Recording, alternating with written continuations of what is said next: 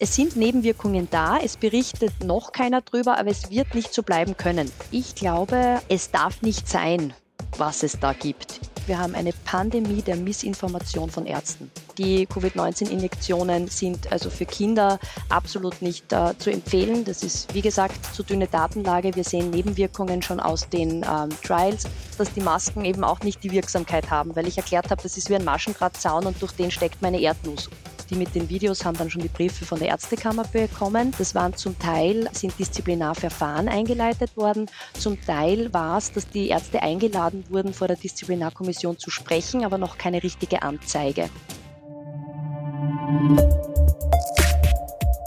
Relevant. Das Audiomagazin über Business und Mutige.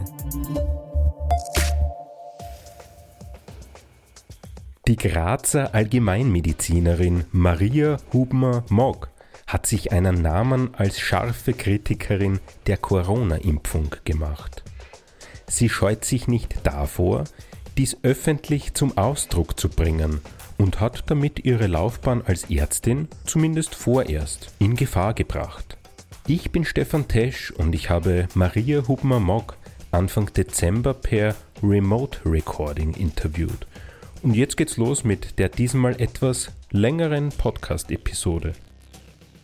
Maria, du bist aufgefallen durch deine kritische Haltung gegenüber der Corona-Impfung, vor allem wie es darum gegangen ist, dass man ja auch Kinder impfen sollte, wenn es nach der Meinung von WHO und Bundesregierung geht. Du hast die Initiative Wir zeigen unser Gesicht gegründet, du hast einige Interviews gegeben, du hast Flyer verteilt, du bist auf Demos aufgetreten.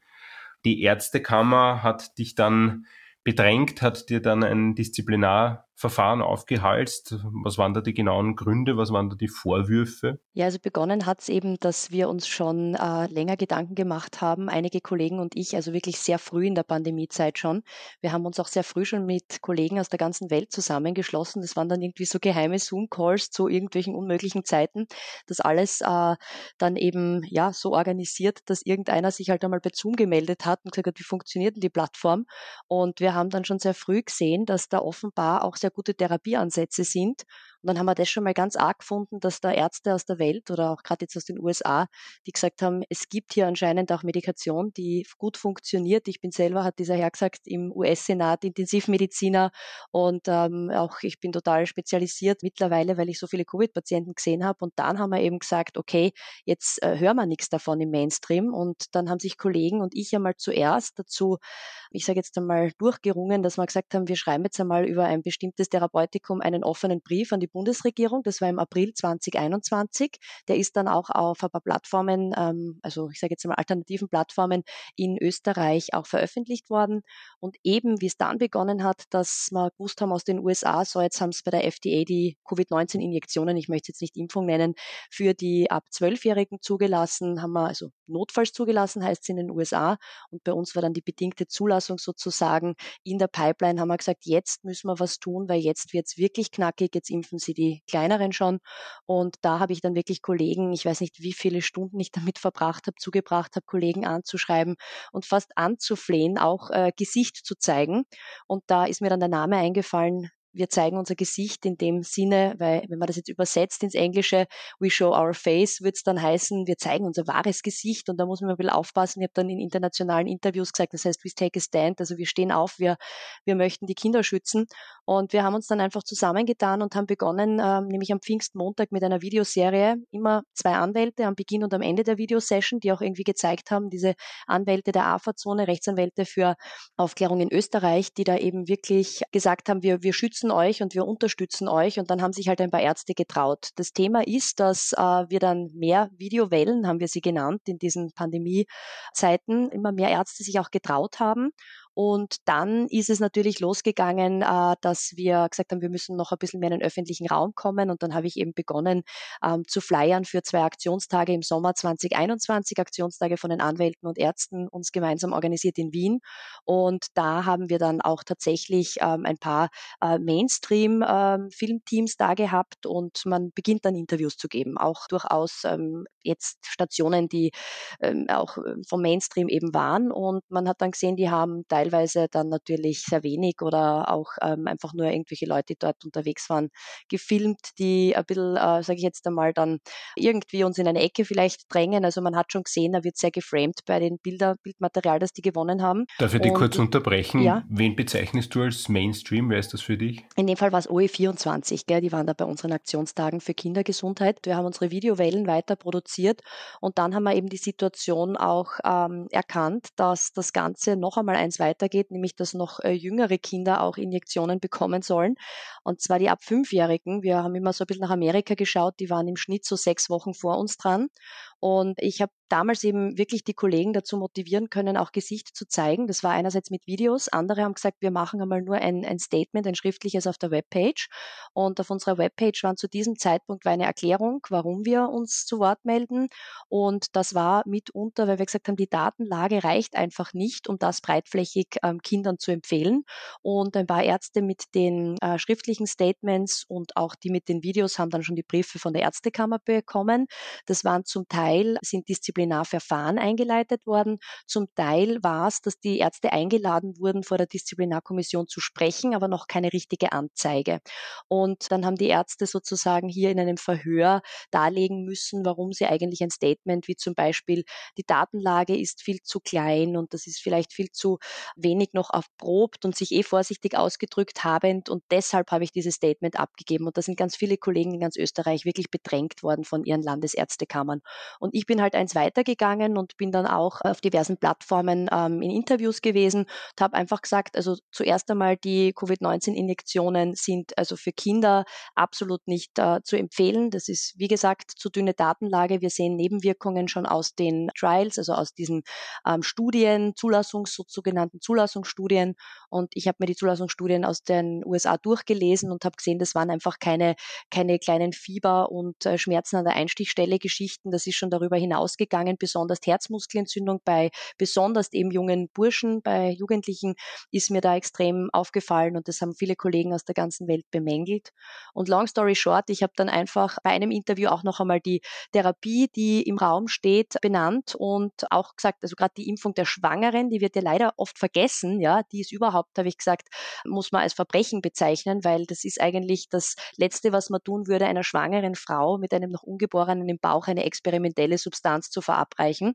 Und auf dieses Interview, das ich damals im Oktober aufgenommen habe und das Anfang November 2021 veröffentlicht wurde, das hat mittlerweile immerhin 725.000 Klicks. Ja, es haben sicher nicht nur meine Freunde gesehen, sage ich immer. Da ist es so, dass ich dann in der Privatklinik, in der ich zu der Zeit noch als Allgemeinmedizinerin angestellt war, wirklich am ersten Arbeitstag nach diesem, nachdem das erschienen ist, ins Büro gerufen wurde und dann wurde ich fristlos entlassen. War das und, das, Entschuldigung, die Unterbrechung, ja? das Interview auf FPÖ TV? Genau, das war ein Interview auf FPÖ TV. Mhm. Das heißt, war da der Vorwurf der, der Inhalt oder einfach die Plattform, dass, dass du da parteipolitisch auftrittst? Genau, es ist, es ist beides sicher gewesen. Es war auf FPÖ TV und da war es so, dass eben ich gesagt habe, wenn mich jetzt Grüne TV oder SPÖ TV befragt hätten, hätte ich denen auch sehr gerne ein Interview gegeben, aber diese Plattformen sind mir noch nicht untergekommen und glaube ich so nicht existent. Und was ja auch in dieser Zeit, damals im November 2021 war, es ist ja mit immer mehr drakonischen Maßnahmen losgegangen, wenn wir uns erinnern, dann ist am 15. November ähm, erstens mal losgegangen mit dem Lockdown für Ungeimpfte und da waren zwei wirklich Eck- und Schlüsseldaten. 12. November ist die Impfpflicht für das medizinische Personal verkündet worden. Da habe ich gesagt, jetzt müssen wir wirklich großflächig aufstehen. Da habe ich dann eine Telegram-Gruppe gegründet, die hat sich genannt Unite Now, also vereinigen wir uns jetzt. Und da hatten wir über ein Wochenende 14.000 Zuläufe. Also die Gruppe hat in zwei Tagen 14.000 Mitglieder gehabt und wir haben gesagt, so, wir müssen auf die Straßen gehen. Das war dann einmal ganz klar. Also nicht nur so kleine Aktionstag irgendwo in Wien, sondern das muss jetzt wirklich große Demonstration werden. Und dann, wie gesagt, war es halt so, dass eine Woche später, am 19. November, wir erinnern uns alle, plötzlich dann die Impfpflicht für alle, damals noch ab dem 14. Lebensjahr ausgerufen wurde. Und ich habe eben genau am 10. November bin ich fristlos entlassen worden. Dann habe ich gesagt, so, und jetzt, jetzt reicht's dann und bin am 19. November aus der Ärztekammer auch ausgetreten, ja, und habe dann am 20. November, ist wirklich um 23.59 Uhr, am 19 19. November mein E-Mail abgeschickt, ich trete aus der Ärztekammer aus, für so eine Ärztekammer möchte ich nicht mehr arbeiten. Immer im Hinterkopf, dass das meine Kollegen nicht tun können, weil ich natürlich andere Berufe auch erlernt hatte in der Bildungskarenz. Ich habe immer gewusst, ich habe noch ein anderes berufliches Standbein, ja, und habe dann am 20. November, weil du es angesprochen hast, eben auch auf einer Bühne gesprochen, bei der ganz großen Demonstration in der Wiener Innenstadt. Und das war dann auch die FPÖ-Bühne, ja. Und ich habe gesagt, gleich am Beginn meiner Rede, es geht nicht, natürlich geht es um Gesundheitspolitik, aber ich habe das ganz klipp und klar gemeint, hier geht es nicht um Parteifarben, es geht nicht um Politik, es geht um Gesundheit, ja. Und mir war einfach wichtig, dass wir sagen, halten wir zusammen, die, die den Irrsinn erkennen und stehen wir dafür auf und gehen wir dafür auf die Straße. Und natürlich war das ein gefundenes Fressen für die, äh, in dem Fall der Standard zum Beispiel, ja, die haben dann einen ganz reißerischen Artikel über mich geschrieben, die haben sich da meine Rede auf der FPÖ-Bühne angehört und die haben sich auch mein Interview mit äh, Marie-Christine Giuliani auf FPÖ TV angehört und die haben dann auch geschrieben, Dr. Maria Hubmer-Mock, die Galionsfigur der Impfgegner. Und dann war dieser Standardartikel, also das kann sich jeder auch anschauen, allein die, die Kommentare darunter, die habe ich mir selber nie persönlich durchgelesen, aber liebe Freunde von mir haben gesagt, puh, da waren ein paar Schmankerl dabei. Da muss man sich ja mal anschauen, was da eben durch diesen Artikel allein schon für ein Bild erzeugt wurde von mir, also auch in Richtung wirklich rechtsradikal und dass ich mich da sehr gut äh, auszudrücken vermag und sozusagen da tolle Bauernfängerei betreibe. Das sind jetzt meine Worte, aber ungefähr so. Und die Kommentare hasserfülltest, ja, unter diesem Artikel. Und das ist dann schon, dann schon eine spezielle Situation, wenn man das so Anfang Dezember, das ist jetzt ziemlich genau ein Jahr her, dann liest und ein, ein Pharmazeut hat mir das geschickt aus Österreich und gesagt, so Marie, jetzt hast du das geschafft, jetzt sprechen sie Mainstream über dich. Und das ist normalerweise eh was, wo du anscheinend, wenn sie dich nicht mehr ignorieren, sondern diffamieren, dann sind wir schon einmal einen Schritt weiter, ja.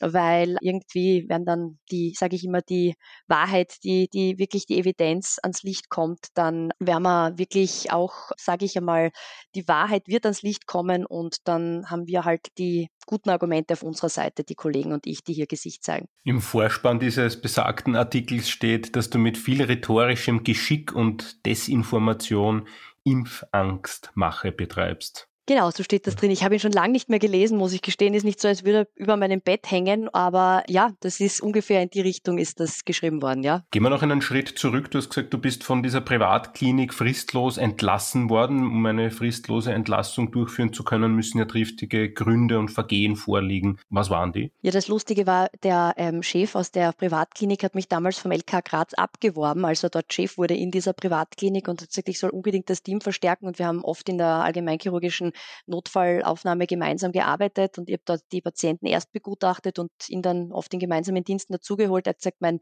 Arbeitsstil gefällt mir extrem gut und wie ich mit den äh, Patienten umgehe. Und ich muss auch sagen, in über zehn Jahren hat es nie eine Beschwerde von Patienten über mich gegeben. Das ist nämlich das, was ich noch da gut dazu sagen kann. Und äh, ich bin dann in diesem Büro gesessen und er hat gesagt, so, jetzt, äh, es hilft jetzt nichts, Maria, du weißt eh. Und mein Chef wusste aber seit Pfingstdienstag, dass wir mit diesen Videos rausgehen, um auch Kinder, junge Erwachsene oder auch Eltern dieser Kinder sozusagen aufzuklären über die möglichen Risiken dieser Impfungen, weil wir gesehen haben, das macht der Mainstream nicht, ja. Und äh, das nationale Impfgremium und die Taskforce auch nicht. Und da, das wusste er. Und dann hat er gesagt, Maria, du weißt eh, und das war eben spannende fünf Tage nach dieser Veröffentlichung des Interviews, äh, es geht jetzt nicht mehr, ich muss dich leider bitten, du musst das Haus verlassen und ähm, ich so wie jetzt. Und er, ja, wir entlassen dich. Wir können natürlich darüber reden, dass wir hier eine einvernehmliche Auflösung des Dienstverhältnisses machen und sonst äh, machen wir eine fristlose Entlassung. Und ich habe gesagt, ich verstehe es nicht, warum denn bitte? Ich möchte bitte Gründe hören. Und ähm, das geht jetzt sehr, sehr ins Detail, aber am Ende hat es geheißen, es hat so viele Patientenbeschwerden über mich gegeben. Und dann habe ich schon grinsen müssen, weil ich von amerikanischen Ärzten, eben auch einem Notfallmediziner, in dem Fall war es der Dr. Pierre Corey, der da vor dem Senat auch gesprochen hat über ein Medikament, das sehr gut wirkt, der hat auch immer gesagt, er hat dann seinen Job verloren, weil es plötzlich plötzlich Patientenbeschwerden über ihn gab. Und ich habe dann schon richtig, wirklich grinsen müssen auch in der Situation, weil ich äh, zu meinem Ex-Chef, also im Vornamen habe ihn angesprochen, habe gesagt, du, du, du weißt aber schon, das ist eine sehr eigenartige Situation. Und ich habe gesagt, du weißt, das ist wirklich nicht so erprobt und da ist einfach ein Risiko vorhanden bei diesen Covid-19-Injektionen und ich muss ganz ehrlich sagen, ich muss, ich muss hier was sagen, weil es andere nicht tun. Und ähm, hat er gesagt, ja, das ist, das geht nicht und du kannst nicht äh, einfach da herumlaufen und die, die äh, Patienten verunsichern und dergleichen. Und ich muss aber sagen, im Klinikum habe ich mich wirklich auch, natürlich musste ich in der Situation auch meistens an diese äh, Maskenpflicht dann in, im Patientengespräch äh, gehalten und habe dann auch zu den Patienten gesagt, schauen Sie, wir sind im Einzelzimmer und ich habe meine Maske auf, ich bin Genesene auch und äh, die haben dann gesagt, ja, ähm, sie werden jetzt operiert und dann habe ich gesagt, schauen Sie, äh, es, ist, es ist so, dass Sie jetzt Ihre Maske aufhaben und ähm, in dem Fall, es, es ist halt leider so, ich, mir kommt vor, dass das tut Ihnen jetzt nicht so gut. Es ist schade, dass die Masken eben auch nicht die Wirksamkeit haben, weil ich erklärt habe, das ist wie ein Maschendrahtzaun und durch den steckt meine Erdnuss, ungefähr so, ja. So also beim SARS-CoV-2 Polizeiviren sozusagen aerosolbasiert dann übertragen werden. Das Netzwerk dieser, dieser Masken passt nicht. Und die haben dann schon so geschnauft und dann habe ich gesagt, ja, schade nur, die Masken haben leider auch nicht die Wirkung, die sie haben sollten. Und ähm, ja, ich wünsche Ihnen alles Gute für die OP, so nach dem Motto. Und wenn man dann ein bisschen tiefer gegangen ist und die haben gesagt, ja, ich bin jetzt eh schon zweimal geimpft zu dem Zeitpunkt oder dreimal war es damals noch nicht, dann habe ich gesagt, ja, Impfungen schützen halt auch nicht vor der Übertragung. Und dann wie jetzt, das stimmt ja nicht, das schützt vor der Übertragung, sage ich, na, bitte nicht in falscher Sicherheit wie wiegen. Es ist so, dass diese, diese Impfungen nicht vor Übertragung schützen, das wusste ich aus den Zulassungsstudien und dergleichen und von Kollegen weltweit. Und dann kann es maximal sein, dass irgendjemand äh, traurig war, dass offenbar das Impfversprechen von den diversen Gesundheitsministern nicht gehalten wurde oder in Frage gestellt wurde durch so eine Äußerung. Aber das ist ja keine Falschinformation in dem Fall. Und das hat sich aber nur in Gesprächen ergeben. Also ich bin jetzt nicht wie der Messias durch die äh, Krankenhausgänge gehuscht und habe durch einen Megafon gerufen, die Impfungen äh, sind gefährlich und Masken wirken nicht, sondern ich habe einfach situationsbedingt, wenn sich das Gespräch ergeben hat, hier aufgeklärt. Nach bestem Wissen und Gewissen und nach dem hippokratischen Eid Punkt 1 erstmal nicht schaden. Ja? Und dann habe ich gesagt, ja, ich, ich weiß nicht, was, was sollen da für Patientenbeschwerden gewesen sein, die wirklich äh, irgendwie einem Patienten dadurch geschadet haben sollen. Und dann, ja, da gab es also ganz viele, habe ich gesagt, wie viele? Ich meine, ich, ja, über, ich weiß es jetzt nicht, aber über zehn. Und dann habe ich gesagt, um Gottes Willen, wenn ich Chef einer Klinik wäre, dann würde ich spätestens bei der Beschwerde Nummer zwei oder drei meinen Mitarbeiter ins Büro holen und würde sagen, du, es gab jetzt drei Beschwerden über dich, was ist da los, bitte? Und wenn das noch einmal vorkommt, jetzt verwarne ich dich, dann haben wir ein Problem, ja. Und das gab es nicht. Und jetzt sagst du mir, ich sitze bei dir, es gibt plötzlich, nachdem ich ein Interview gemacht habe, das binnen weniger Tage über 300.000 Klicks schon hatte, sagst du mir, es gab über zehn Patientenbeschwerden, das ist etwas eigenartig. Und ja, und die Situation war dann die, ähm, dass ich gesagt habe, ja, arbeite ich jetzt noch so bis Ende Dezember oder ist das jetzt? Na, bitte pack dein Zeug und geh. Ja?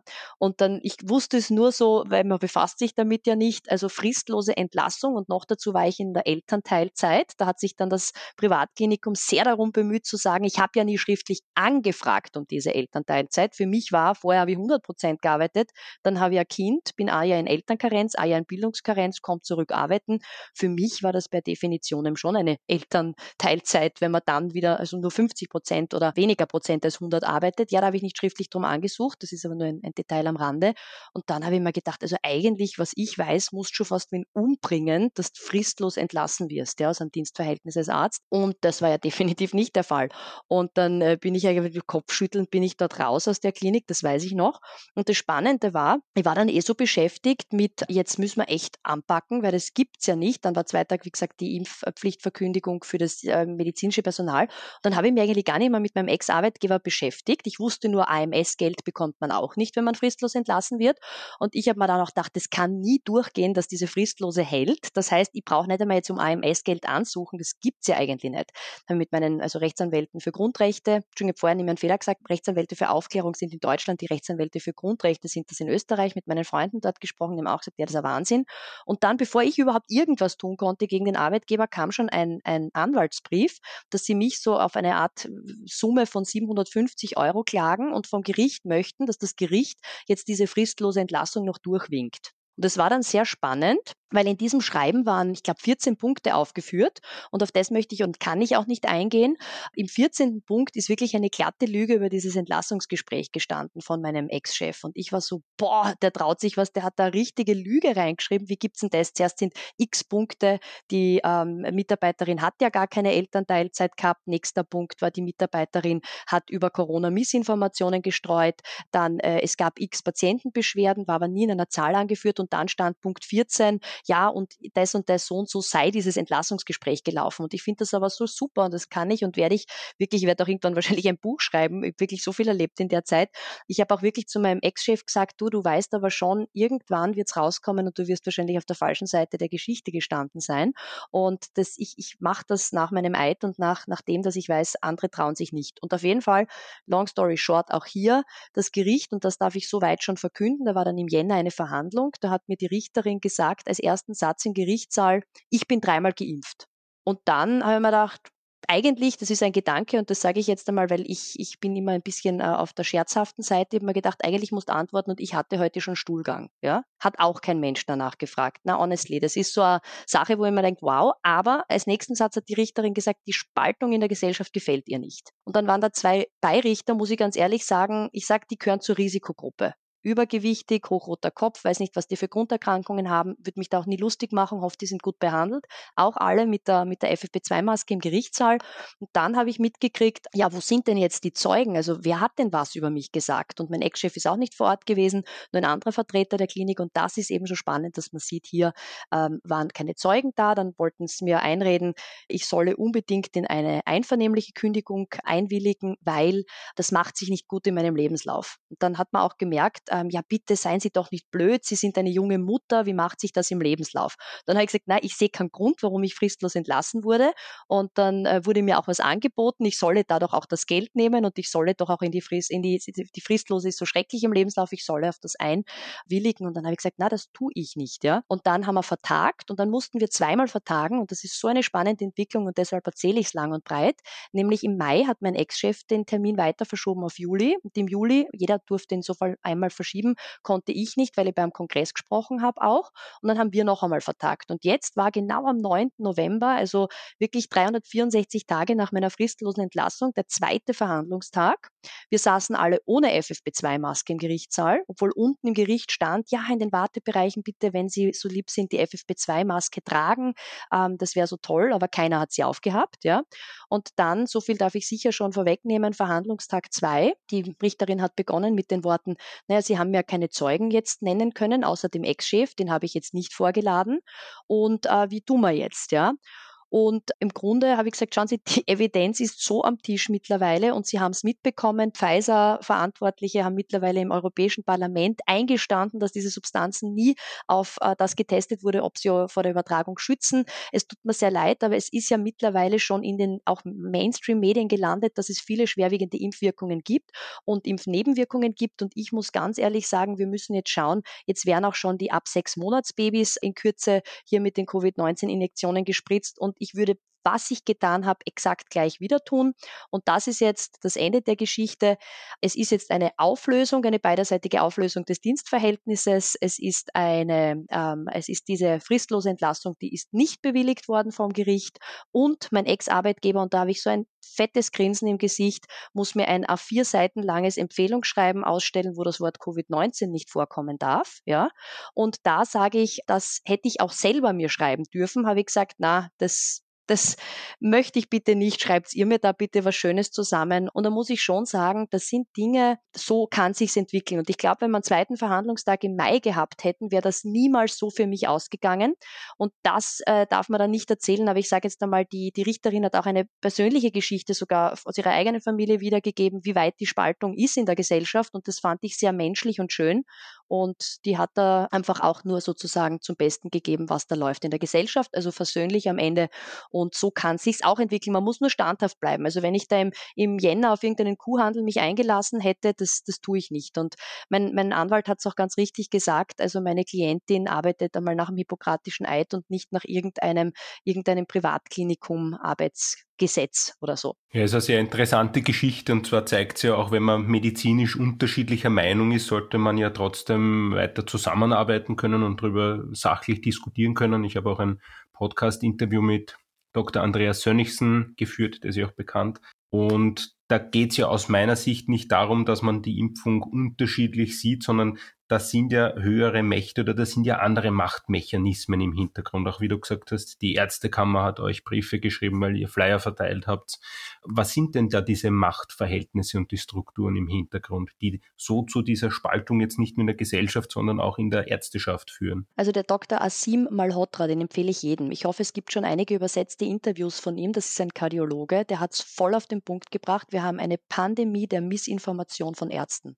Und der setzt sich schon länger ein, nämlich als Kardiologe, da war es noch vor der Pandemiezeit, dass man sich Daten wirklich korrekt anschaut und dass bitte auch die Big Pharma, wie es immer so schön heißt, also die großen Konzerne hier nicht so viel Einfluss haben dürfen in das, was Ärzten vorgeschlagen wird. Da hat er sich schon immer stark gemacht. Man muss aber dazu sagen, der hat sich am Anfang der Pandemie sofort zweimal impfen lassen, der Dr. Asim Malhotra, und hat auch in BBC in Großbritannien als Kardiologe Werbung für die Impfung gemacht. Da gibt es Anchor-Women, die gesagt haben und Anchormen, oh danke Dr. Malhotra, Sie haben mich schlussendlich überzeugt, jetzt bin ich impfen gegangen. Ja?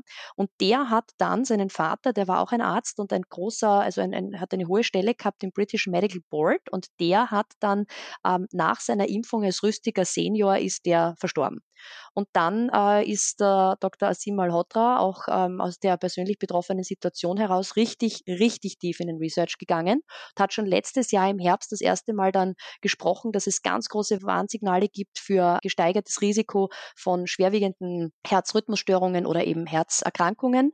Und jetzt hat er eine ganz große Peer-Reviewed Study veröffentlicht und diese wurde dann Anfang, äh, Ende September in einer großen Pressekonferenz erst vorgestellt. Und man muss sich jetzt vorstellen, vorstellen, der bringt das exakt auf den Punkt, wie ist der Einfluss von Konzernen auf diese Regulations, ähm, wie sagt man da jetzt, ähm, Authorities, jetzt diese, diese zum Beispiel FDA, die Food and Drug Administration, auf diese übergeordneten Regulationsinstitute, was ist da für ein Einfluss gegeben und dass dann hier Beschlüsse gefasst werden und das, was dort äh, als Beschluss gefasst wird, ist dann sozusagen Science. Und das wird dann an die Ärzte in den verschiedenen Ländern ausgerollt wie die allgemeingültige Meinung, an die man sich jetzt halten muss. Ja? Also da ist jetzt nicht so, wie Professor Sönigsen das gemacht hat, seinen eigenen, seinen eigenen Research, seine eigene Forschung, seine eigenen tief in die Daten hineinlesen, dann sagen, Moment, hier gibt es Gefahrensignale, ich bin Arzt, ich muss erstmal nicht schaden, ich möchte aufklären. Und diese Menschen wurden wirklich diskreditiert, diffamiert, wie man sieht, Professor Sönigsen kurz vor Weihnachten aus seiner hochrangigen Stelle auf der Med-Uni Graz auch gekündigt und äh, Med-Uni Wien, pardon. Und ich glaube einfach, man muss sich das so vorstellen,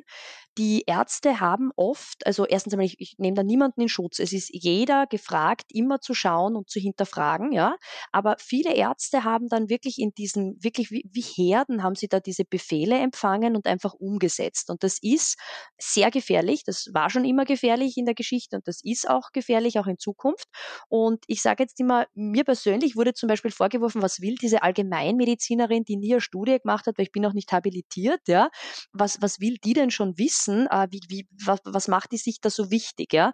Und dann habe ich gesagt, na ja, ich habe aber einen Vorteil gehabt. Ich habe von März bis September 2020 meine halbjährige Kräuterpädagogenausbildung gemacht und kein Mensch weiß, dass ich eine mit ausgezeichnetem Erfolg abgeschlossene Diplomarbeit und Diplomprüfung und die Diplomarbeit mit dem Thema antivirale und immunsystemstärkende Kräuter und weitere gesundheitsfördernde Maßnahmen während der Covid-19-Pandemie geschrieben habe. Und diese Diplomarbeit, ja, ähm, die hat mich dazu dazu gebracht, dass ich Tag und Nacht recherchiert habe. Meine Kollegen, die Kardiologen im Klinikum waren, die haben ihre Dienste gehabt auf der Cardio, todmüd heimkommen zu Frauen, drei Kindern. Die haben sicher nicht, wie ich die ganze Nacht zu Covid recherchiert. Die haben das genommen, was gekommen ist von dem ach so tollen nationalen Impfgremium und seinen Experten Expertinnen. Ja? Und da ist eben der Punkt, ich glaube, da ist niemand in Schutz zu nehmen, aber ich, ich, ich sage, es ist eine wirklich, das ist so perfekt auf den Punkt gebracht von Dr. Malhotra, eine Missinformation, eine Pandemie der Missinformation von Ärzten. Und das ist gesteuert, das ist gesteuert und es war schon sehr, sehr lange gesteuert von Big Pharma. Und warum übt die Ärztekammer aus deiner Sicht so einen Druck auf die Ärzte aus, die jetzt äh, die Impfung kritisch sehen? Was waren da konkret oder was sind da die Vorwürfe? Also das sind äh, unzählige Vorwürfe. Ich, ich kann nur sagen, die, ich kann da auch zitieren. Ich muss schauen, ob ich es jetzt schnell finde. Ich habe gestern ein E-Mail bekommen, weil ich natürlich super liebe Kollegen habe, die mir dann, ich, ich kriege ja keine Ärztekammer-E-Mails mehr, ja, aber die leiten mir dann die Dinge weiter. Und da schreibt die Wiener Ärztekammer, also ich versuche es jetzt während dem Sprechen rauszusuchen, auch äh, wieder raus, dass die Ärzte auf jeden Fall alle Patienten aufklären sollen, aufrufen sollen, sich die Covid- und die ähm, Grippeimpfungen jetzt zu holen. Und äh, ich sage jetzt einmal so, die wollen nicht, dass es hier irgendein Hinterfragen gibt dessen, was sie auftragen. Und das ist auch in Briefen letzten Herbst ganz klar zum Ausdruck gebracht worden. Da ist wirklich gedroht worden. Ähm, also wenn ein Arzt nicht das, was die Ärztekammer vorschreibt, tut, ich habe den Brief jetzt gerade nicht vorliegend, dann ist da eine disziplinarrechtliche Maßnahme zu ergreifen. Ja?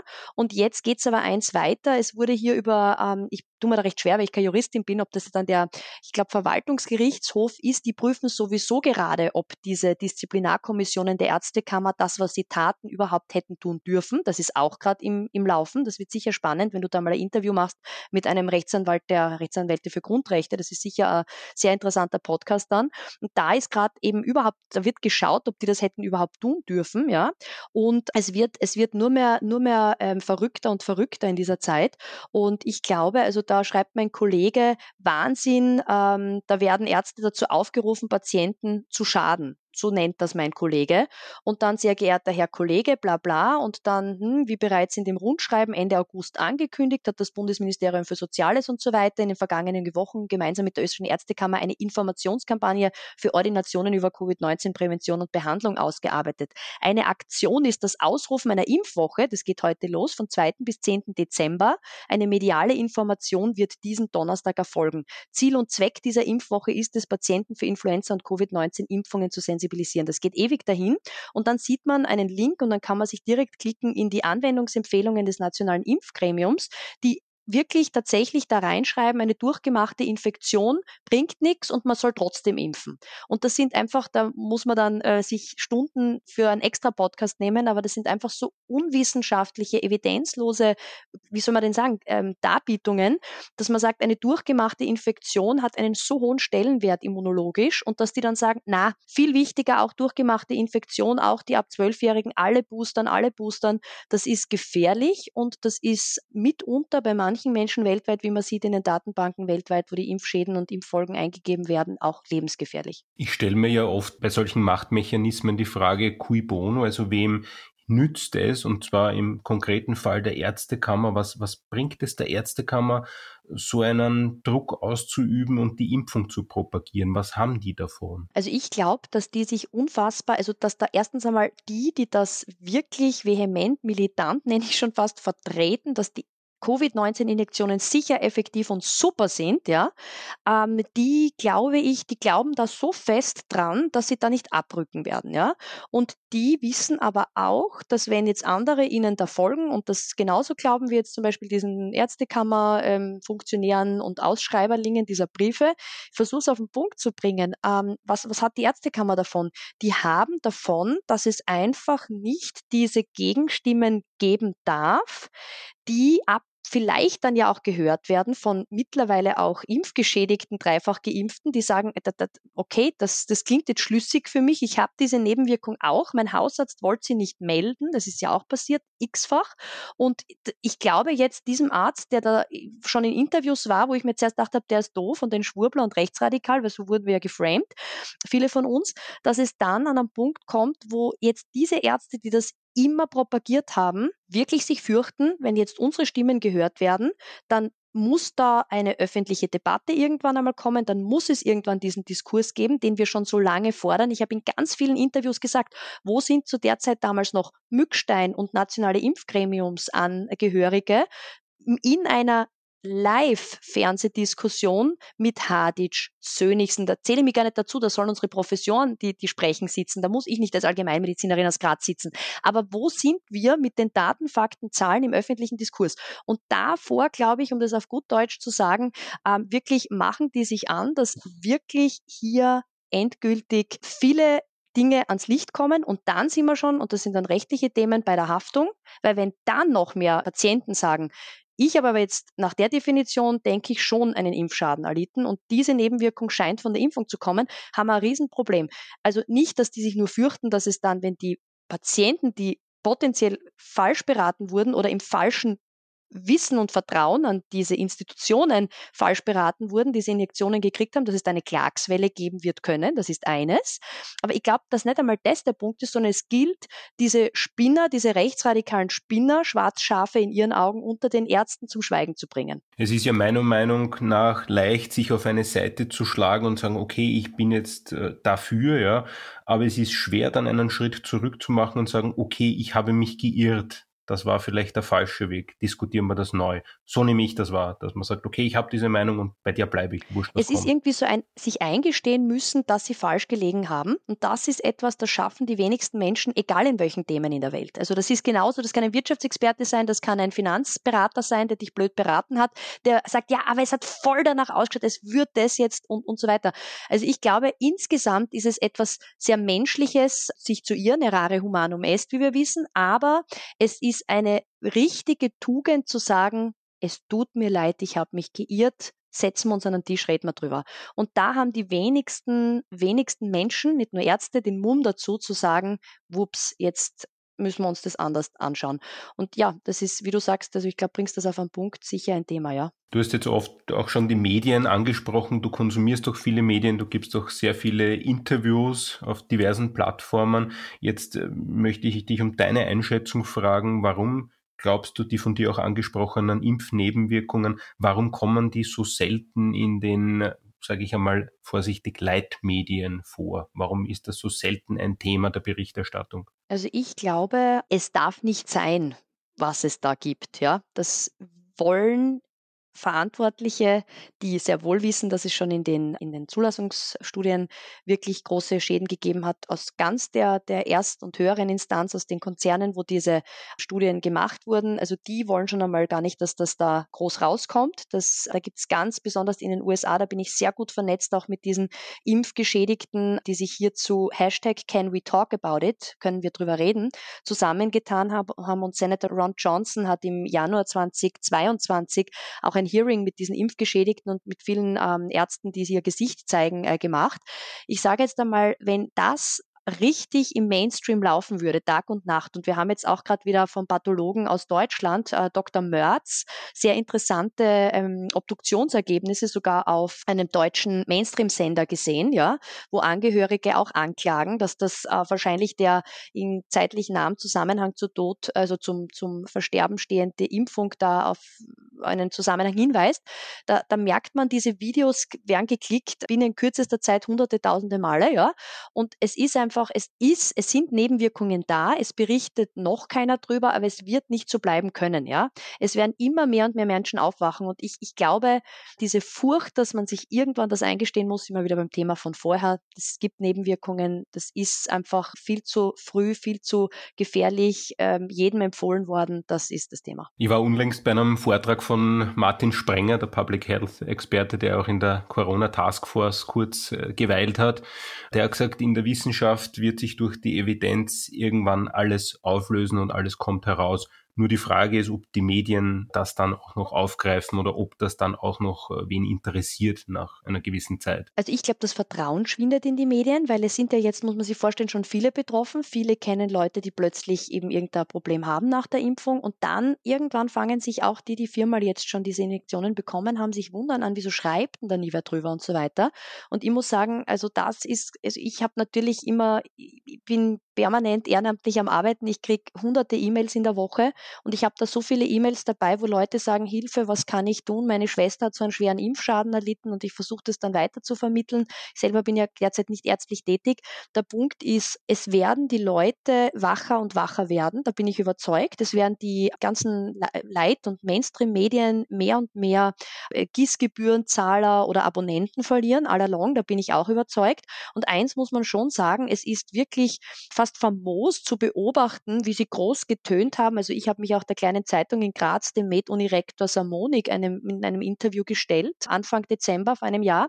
Und damals habe ich schon äh, Dr. Asim Malhotra zitiert. Das war damals halt keine Peer-Reviewed Study, das war ein Artikel, den er geschrieben hatte mit, uh, da gibt es einen ganz starken Hinweis, dass es hier schwere Herz-Kreislauf-Erkrankungen gibt. Und da muss man sagen, den habe ich zitiert und dann sagt er, Frau Doktor, das ist ja keine Studie, was wissen Sie schon, Sie haben noch nie eine Studie gemacht. Ungefähr so ist das weggewischt worden von diesem britischen Kardiologen, die Bedenken, die ich dort im Interview auch erzählt habe, ja. Und da merkt man, ups, die sind jetzt aber ganz still. Also da liest man jetzt nicht mehr viel. Da gibt es jetzt andere Themen, da gibt es jetzt Inflation, da gibt es jetzt den schrecklichen Ukraine-Russland-Krieg. Es sind ganz leise werden sie plötzlich. Und dann ist ein Thema und jetzt müssen wir sagen, da müssen wir hinschauen. Und wenn das einmal in den Mainstream-Medien landet, dann haben wir es. Das ist einerseits der Geburtenrückgang, andererseits die Übersterblichkeit. Und die Übersterblichkeit, an der kannst du nicht drehen, ja. Wenn einfach viel mehr Menschen sterben, ja, als vorher, dann musst du sagen, warum. Und dann, wenn das in Alterskohorten eingeteilt ist, warum sterben so viel Jüngere jetzt, ja? Und wenn dann bei ganz kleinen plötzlich 800 Prozent Steigerung der Todesfälle bei ab Fünfjährigen ist, ja, zum Beispiel, dann muss man sagen, um Gottes Willen, was ist denn da passiert, dass das jetzt erstmalig auftritt, ja? Und diese, diese Daten, an denen wird man all along nicht äh, wischen können. Und wir müssen aber schauen, die Ärzte, die sich mehr und mehr Gesicht zeigen trauen. Es gibt auch manche Kollegen, die immer schon hinter uns waren. Da hat ja immer, sind wir immer so ausgelacht worden, ja, 300 Ärzte angeblich, wo sind denn diese 300 Ärzte? Und dann sind wir immer mehr und mehr und mehr geworden und jeder hat gesagt, die sehen wir ja nicht. Ja, manche sehen wir nicht, weil sie Gott sei Dank in ihren Praxen in ganz Österreich die Leute hinter verschlossener Tür ehrlich beraten. Gott sei Dank gibt es diese Kollegen. Also die sind auch noch in ihren Praxen und die brauchen wir auch. Die brauchen auch kein Video machen. Hauptsache es gibt sie. Und da ist der Punkt, dass jetzt mehr und mehr Kollegen aber auch schon öffentlich Gesicht zeigen oder sagen, hey, ich kann Impfgeschädigten helfen, so gut ich kann. Es gibt anscheinend noch nicht das Lösungsmittel, wie man jedem Impfgeschädigten helfen kann, aber es arbeiten weltweit Ärzte dran. Und dieser Punkt, dass sich dann die Kollegen jetzt auch trauen, weil mit, mit solchen Daten kannst, da kannst nicht schummeln und da kannst sagen, da, da gibt es einen Zusammenhang, das ist eine Korrelation zwischen gestiegenen Boosterinjektionen und dann eben Todesfällen oder Geburtenrückgang dergleichen. Also ich glaube, das sind, das sind die Zahlen, die man sich anschauen wird müssen. Du sagst, äh, viele machen das hinter verschlossenen Türen. Die machen das warum hinter verschlossenen Türen, um ihre Zulassung nicht zu verlieren, oder? Genau, das ist der Punkt. Also ich sage jetzt einmal so, ich, ich, ich würde mich auch so freuen, wenn jeder, der schon zweifelt an dem Wahnsinn, ja, sich melden würde, weil dann hätte die Ärztekammer ein Problem. Ja? Dann sind wir nämlich nicht 300, dann sind wir nicht 3000, dann sind wir wahrscheinlich von, ich weiß es nicht, wie viel tausende Ärzte, zehntausende Ärzte in ganz Österreich gemeldet sind. Aber das wäre doch was, wenn wir auf einmal 8000 Ärzte einen offenen Brief unterschreiben in ganz Österreich. Das kannst du nicht mehr wegwischen, ja. Und das tun sie nicht, weil sie eben nicht wissen, dass es 7.999 andere gibt, die den wahrscheinlich auch unterschreiben würden. Und dann sind wir durch mit der Nummer, wenn einfach keiner mehr mitmacht. Das ist so wie, stell dir vor, es ist Krieg und keiner geht hin, ja. Und so kann man das auch dann umlegen auf dieses. Und ich kann nur an die Kollegen appellieren, dass sie diesen, diesen Irrsinn nicht mehr mitmachen, wenn ihnen ihr Bauchgefühl sagt, da stimmt was nicht, selbst wenn sie dreimal schon selber diese Injektionen bekommen haben. Und eins muss ich schon sagen, da kommt mir ein, ein bisschen ein suffisantes Grinsen auf die Lippen. Mein Mann hat zuletzt mit einem Kollegen operiert. Ja, ich glaube, der arbeitet in Graz in einer Impfstraße, ja, neben seinem, seinem Job in einem Krankenhaus, ja, und er sagt, es kommt keiner mehr und er verdient 150 Euro pro Stunde. Er schreibt dort seine Arztbriefe und ist zehn Stunden in der Impfstraße. Da kommt keiner oder halt zehn Leute in den zehn Stunden, ja. Und das sage ich jetzt einmal, ist kein schlechtes Einkommen, gell. Und äh, Blut klebt an seinen Händen, 15 Rufzeichen sage ich an der Stelle, gell. Aber ja, wenn sie dann zweifeln beginnen, diese, diese Herrschaften, muss ich schon sagen, bitte dann aufhören mit dem Irrsinn, sprechen, sagen, bitte stopp mal den Irrsinn. Stopp, werden wir jetzt auch bald drücken. Wir kommen schon zum Ende dieser Podcast-Folge. Du musst dann weiter zum nächsten Interview, dass du dazwischen auch noch einen äh, Kaffee trinken kannst vielleicht. Ja. Aber den abschließend... Sohn versorgen, weil der wird im Kindergarten nicht versorgt, weil alle oh wahrscheinlich drei- bis vierfach geimpften Pädagoginnen auch zu Hause sind. Also wir haben wirklich ein E-Mail gekriegt vom Kindergarten, unsere Kinder mögen bitte nach Möglichkeit zu Hause betreut werden. Ich bin ja jetzt im Homeoffice, weil äh, sie kommen ans Limit mit dem Team. Also so schaut es aus. Also ich befürchte auch, diese mehrfach geimpften Leute haben kein so tolles tolles Immunsystem mehr, dass sie das gut wegstecken, was da läuft, ja. Aber die letzte und wichtigste Frage nach all der Kritik, die du geäußert hast und aller Argumente, denen du entgegengetreten bist, wie geht's dir jetzt persönlich in deinem Umfeld? Ausgezeichnet. Ich kann dir sagen, warum. Wenn es diese fristlose Entlassung für mich nicht gegeben hätte, hätte es nie dieses Gefühl Handschellen runtergegeben im Sinne von, ich kann permanent alles sagen, was ich will. Ja, das ist herrlich. Ja, und es geht darum, dass ich einfach wirklich für die Kinder besonders, aber auch für alle Menschen, die hier auch diesem Narrativ aufgeritten sind, eine Lanze brechen möchte. Und ich habe jetzt mit Crowd Resilience gestartet. Das ist, dass ich plane, ab dem Jahr 23 auch zu touren im deutschsprachigen Raum mit wirklich Vorträgen, wo man wir Leute einfach auch bestärken, ja, für sich einzustehen, für ihre Kinder einzustehen, dass wir schauen, dass wir in den regionalen Communities uns stärken, dass es äh, Permakultur gibt, dass es tolle Pädagogen gibt. Ähm, und ich, ich bin so motiviert, dass wir gemeinsam aufs Gute schauen. Das ist nämlich wichtig bei all dem, was wir jetzt geredet haben, was, was irrsinnig ist. Äh, es gibt so viele aufgewachte, tolle Leute, die, glaube ich, mittlerweile, weil es ihnen so gut geht, die, die vielleicht im Narrativ aufgeritten sind, all along einladen, magnetisch förmlich anziehen, ziehen, auf dieses Positive zu schauen, was wir als Gesellschaft miteinander schaffen und meistern können. Dann sage ich danke für das Interview und wünsche dir alles Gute. Dankeschön. Ich sage auch Danke an Maria Hubmer-Mock für ihre offenen und ehrlichen Worte, die so gar nicht der in den Leitmedien veröffentlichten Linie hinsichtlich Impfung entsprechen.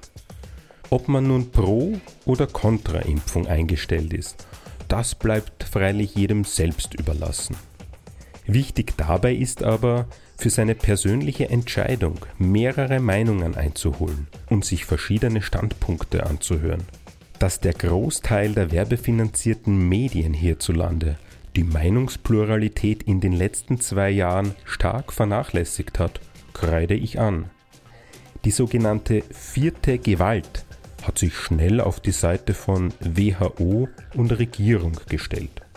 Ein Phänomen, das sich unter anderem anhand der enormen Summen erklären lässt, die die österreichische Bundesregierung in Form von Impfwerbungen in Zeitungen, Magazine, Radio und TV gesteckt hat.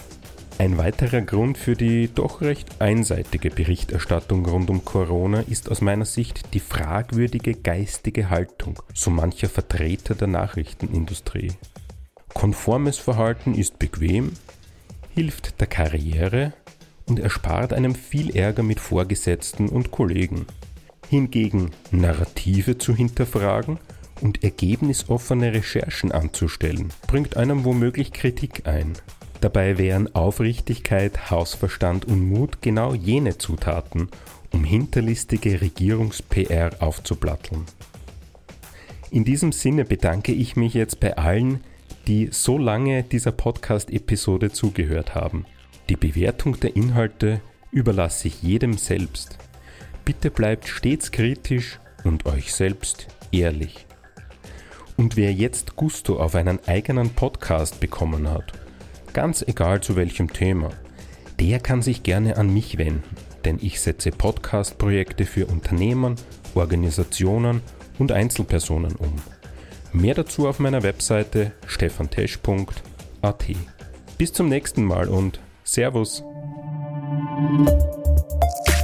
Das war Relevant, das Audiomagazin über Business und Mutige. Infos zu den Episoden gibt's in den Show Notes sowie unter relevantmagazin.at.